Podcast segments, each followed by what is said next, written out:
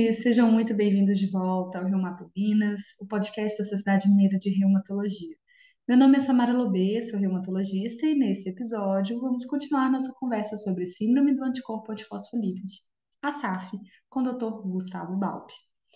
Não bastasse, né, Gustavo, todos os desafios que a gente comentou no episódio anterior. Nós temos uma outra questão, que é no domínio laboratorial do principal exame para SAF, que é o anticoagulante lúpico. Então, vamos relembrar aqui, primeiramente, em que situações que devemos solicitar esse anticorpo. É, a questão da solicitação, é, isso vale para qualquer exame laboratorial. É sempre importante a gente avaliar a probabilidade pré-teste do paciente ter determinada doença ou não. Então, o que, que aumenta a probabilidade pré-teste do paciente ter, ter SAF? E aí, com isso, o anticoagulante lúpico vai ter uma importância para a gente. Então, acho que a questão de pacientes totalmente assintomáticos, a, a ideia é que se evite de fazer um anticoagulante lúpico, apesar dele ter um seu anticorpo que é o mais importante de todos para termos de evento trombótico e arterial, e trombótico e gestacional, ele não deve ser de, de, é, solicitado indiscriminadamente, porque ele é um exame muito difícil tecnicamente de ser feito e ele está sujeito a resultados errados, tanto positivos quanto negativos. Então, você conhecer a probabilidade pré-teste é muito importante para você fazer a interpretação adequada. Então, é, com relação à solicitação, diante dessa fala, diante desse contexto que eu estou falando, pacientes que têm é, manifestações clínicas relacionadas à SAF, você tem que solicitar, se ele tem eventos trombóticos, principalmente se for uma pessoa jovem, menos de 50 anos, não provocada, ou então que o fator de risco associado, ele é um fator de risco menor, por exemplo, uma menina que está usando um anticoncepcional oral, que faz uma trombose extensa de aorta, de de, de cava inferior, isso aí é desproporcional. O, o tanto de, de, estrogênio que vem no pílula hoje em dia é muito baixo para fazer um, um, evento tão grave assim. Então, nesses casos, se você tiver uma pessoa jovem com TVP não provocada ou com fator de risco menor, é é, fazer a solicitação do anticoagulante lúpico e dos outros antifosfolípidos. Sempre que possível, o ideal é que você faça a solicitação dos três, porque isso vai melhorar o seu rendimento e vai te dar uma, uma estimativa de risco de recorrência muito melhor. E, além disso, se o paciente tem uma trombose em sítio atípico, se ele tiver uma trombose venosa cerebral, se ele tiver uma, uma trombose em território esplâncnico, que não seja esses habituais de membro inferior, TEP, independente da idade ou da presença de fator de risco, vale a pena ser solicitado, porque os pacientes têm uma doença muito mais grave. Além disso, do ponto de vista clínico, se o paciente tem perdas gestacionais precoces recorrentes, perdas tardias, ou então é, associados a eclâmpsia, pré-eclâmpsia, insuficiência placentária, é, vale a pena ser solicitado, porque aí a gente pode é, tratar a paciente e aumentar o risco de sucesso gestacional no futuro. E, além disso, o, os antifosfolípides, eles são fundamentais no acompanhamento dos pacientes com lúpus. A gente sabe que quem tem lúpus tem a chance de ter um antifosfolípide positivo da ordem de 30% a 40%. E que desses pacientes com lúpus, mais ou menos uns 10 a 15%, eles vão desenvolver SAF com evento clínico definidor. Então, é importante fazer a solicitação é, dos exames nesses pacientes. E aí entra algumas questões controversas, né? Se tem um paciente com uma plaquetopenia, por exemplo, que você não consegue identificar uma causa, você pode eventualmente solicitar, mas essa força de evidência é menor. Se fosse para se eu resumir tudo isso que eu falei em algumas linhas, são é, eventos trombóticos em pessoas com menos de 50 anos, é, TVP não, é, de eventos não provocados ou com fator de risco baixo, é, ocorrência de trombose em sítios atípicos, uma pessoa que faz recorrência apesar do uso de anticoagulação, eventos gestacionais relacionados à SAF e os pacientes com lupus, independente da presença de sintomas ou não relacionados à SAF. Excelente, Gustavo. Uma vez que agora a gente sabe quando que a gente deve solicitar, como fazer para interpretar quando esse resultado chegar na nossa mão? Primeira coisa eu vou falar, sobre como que funciona o conceito geral e depois qual que é a parte de fato que vai chegar no exame para a gente interpretar. Com relação ao conceito geral, a ideia é que a presença de antifosfolípide ela interage com as plataformas, os kits de realização de dosagens de prova de coagulação. Então, ele alarga o PTT. Por isso que ele recebe esse anticoagulante loop, que é um nome paradoxal, né? Era para ele, ele faz anticoagulação in vitro, mas em vivo ele induz trombose. Então, por que, isso acontece? Essa interação do antifosfolípide, ele interage com a, com a plataforma que contém fosfolipídio. Então, quando tem essa interação, o exame fica alterado, não porque o paciente tá, tem risco de sangramento, mas porque houve uma interferência do kit é, pelos antifosfolípidos que estão circulantes. Então, qual que é a lógica para a gente fazer a interpretação de maneira geral? A ideia é, a gente já tem essa informação de antemão, que o, a presença de antifosfolípido alarga o PTT. Então, a gente vai ver se através de métodos a gente consegue reduzir esse PPT, PTT, colocando fosfolipídio para ver se isso tem a ver com essa questão do alargamento. Então, o primeiro passo que a gente faz é excluir outras possibilidades de alargamento de PTT. Então, se um paciente tem uma hemofilia, por exemplo, ele tem deficiência de fator 8, fator 9, o PTT naturalmente vai alargar, porque esse paciente de fato sangra.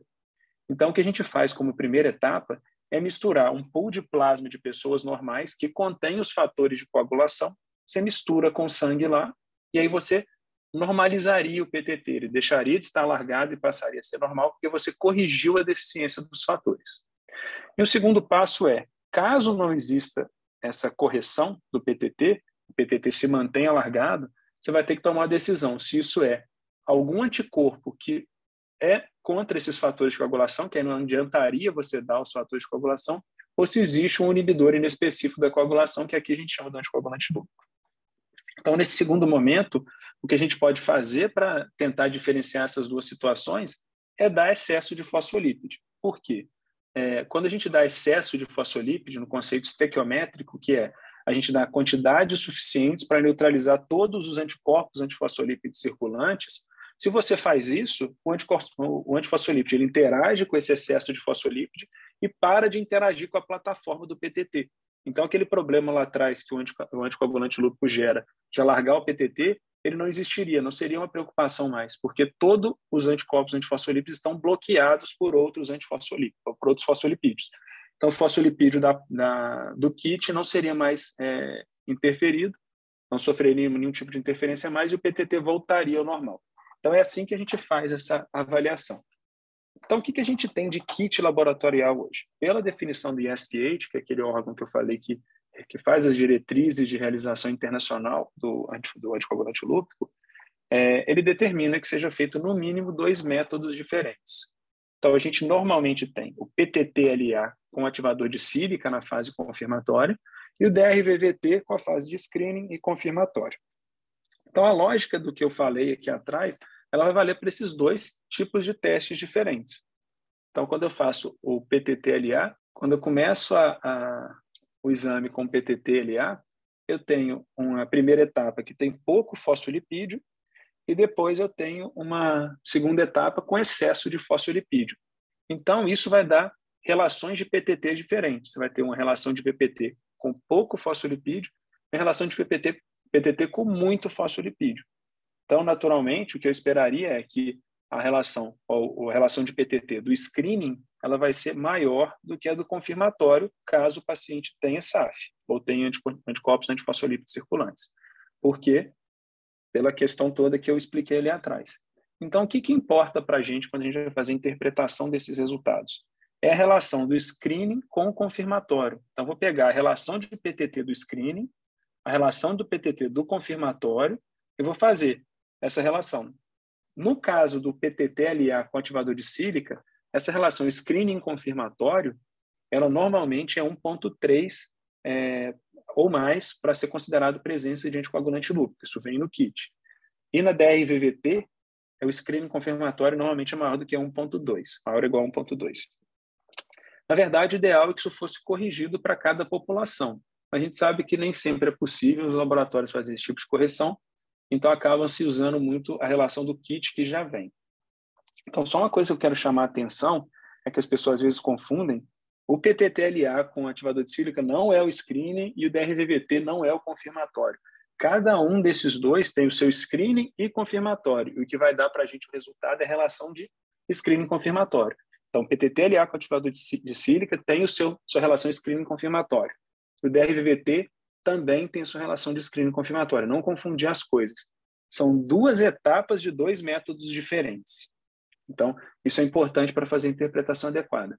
E o que, que eu considero alterado, positivo?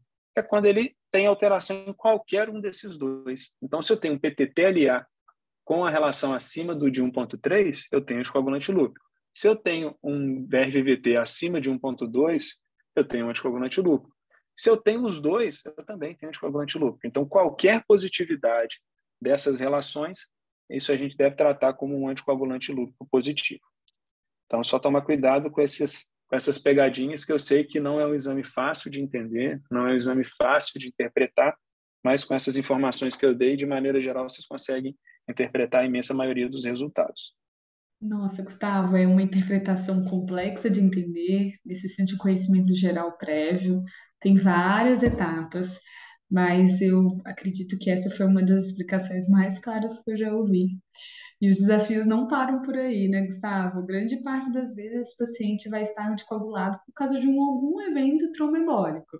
E aí, como é que fica a interpretação do anticoagulante lúpico? É, isso é uma situação complicada mesmo, porque normalmente você está diante de um paciente que está precisando de anticoagulação, seja de maneira urgente, porque ele acabou de fazer um evento, ou então de manutenção para evitar recorrência de eventos.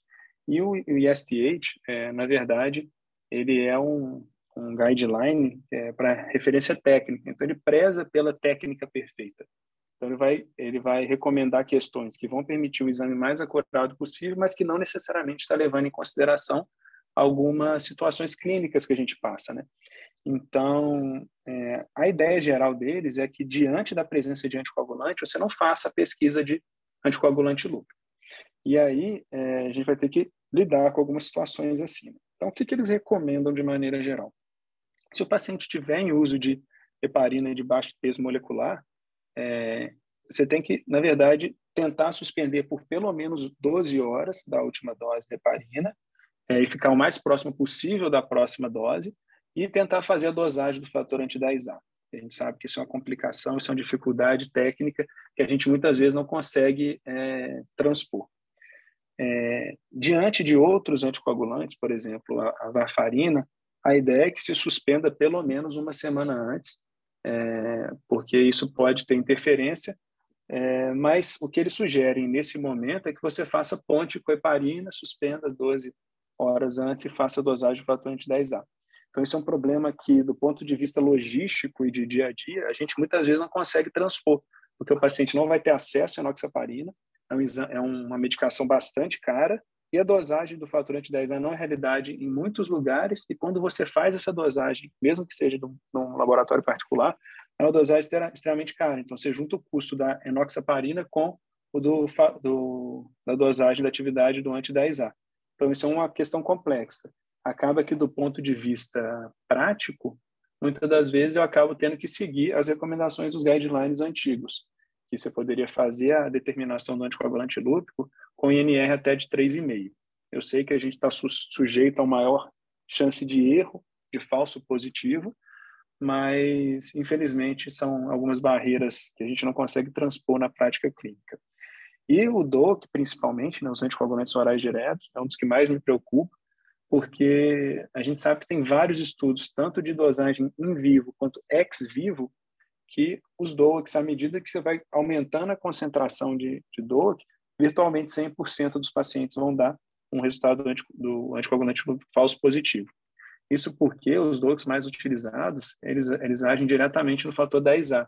E o DRVVT, ele age justamente ativando o fator 5 e o fator 10 da cascata de coagulação. Então, você interfere diretamente onde o DRVVT vai agir. Então, é muito comum você ter resultados falsos positivos nesse contexto, você não deve valorizar.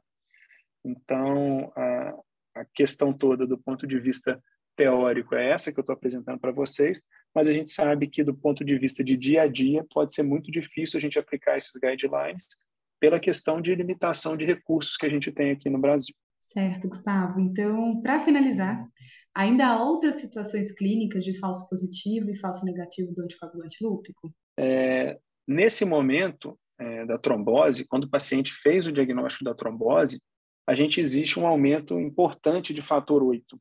Então, existe um pico de fator 8 no momento da trombose, que é, acontece, né? Ele é, ele é provocado pela ativação da cascata de coagulação.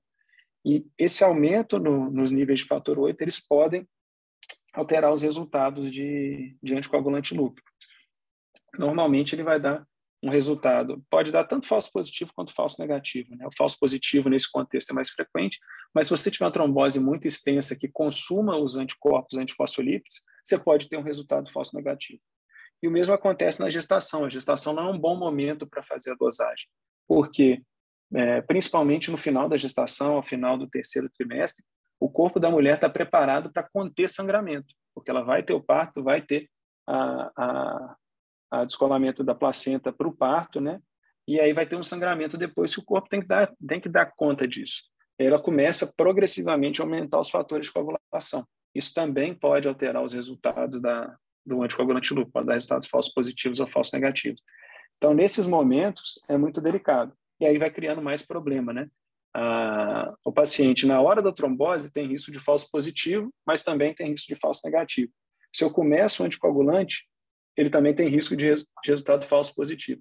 Então, a interpretação fica bem delicada. Por isso que eu comentei lá no início que o mais importante de tudo é você fazer, você conhecer a probabilidade pré-teste do seu paciente, porque aí você vai conseguir tomar a decisão da maneira mais adequada.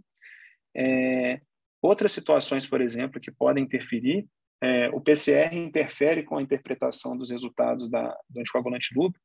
Então, se eu tenho um paciente que está séptico, grave no CTI, por qualquer motivo, dosar anticoagulante lúpico nesse paciente pode ser complicado. Eventualmente a gente precisa, né? Porque quando o reumato chega nesse ponto, é que o intensivista já investigou, acha que não é sepse, ou então não justifica tudo isso, ou mesmo que o paciente possa ter uma SAF catastrófica desencadeada pela infecção, uma sepse. Então, é, existe a possibilidade de ter interferência nesses resultados, você vai ter dificuldade. E em outras situações a gente também viu, né, no COVID recentemente, teve vários pacientes lá que tinham anticoagulante lúpico com muita frequência, foi publicado no New England, apesar de a gente achar que a maioria desses anticorpos são transitórios e não levam a eventos trombóticos. É, Gustavo, a gente só falou das dificuldades, que realmente são muitas, né? Falei um monte de problema e nenhuma solução, né? Então, o que, que eu posso sugerir para vocês na hora de fazer essa, essa análise do paciente? Então, o anticoagulante lúpico, ele é difícil tecnicamente, ele é difícil de entender e difícil de interpretar. Então, por que, que a gente usa isso até hoje? Porque ele é o melhor preditor de evento trombótico. Então, se eu tenho e gestacional, melhor preditor de evento trombótico gestacional. Então, se eu tenho um paciente que tem uma alta probabilidade pré-teste de SAF, ele tem eventos relacionados, ele tem manifestações clínicas compatíveis, eu identifico o anticoagulante lúpico, isso já bota o paciente em alto risco de recorrência. E que em situações que a gente tem esses problemas técnicos todos que eu falei, como é que a gente vai interpretar? Aí é importante a gente entender que o, os anticorpos feitos por ELISA, eles não vão sofrer nenhum tipo de, de interferência com o uso de anticoagulante, é, eventualmente com alguns outros processos que podem interferir, né? Então acaba que nesses contextos que eu comentei de falso positivo, falso negativo, os anticorpos por ELISA, o anticoagulante lúpico, o anticardiolipina e o anti-beta-2 glicoproteinão, eles ganham bastante importância.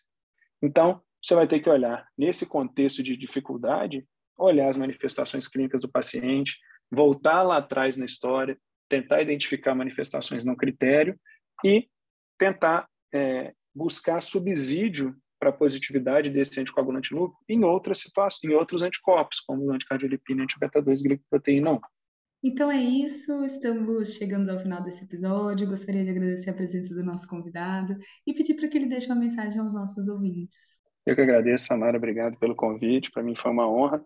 E é sempre bom a gente discutir SAF, porque é uma doença que precisa ser mais conhecida e reconhecida, né? Para que a gente possa oferecer melhores tratamentos aos nossos pacientes. Então, eu estou sempre à disposição. É, eu sei que essas questões de anticoagulante lúpico, elas geram muitas dúvidas e no que eu puder ajudar, estou sempre à disposição.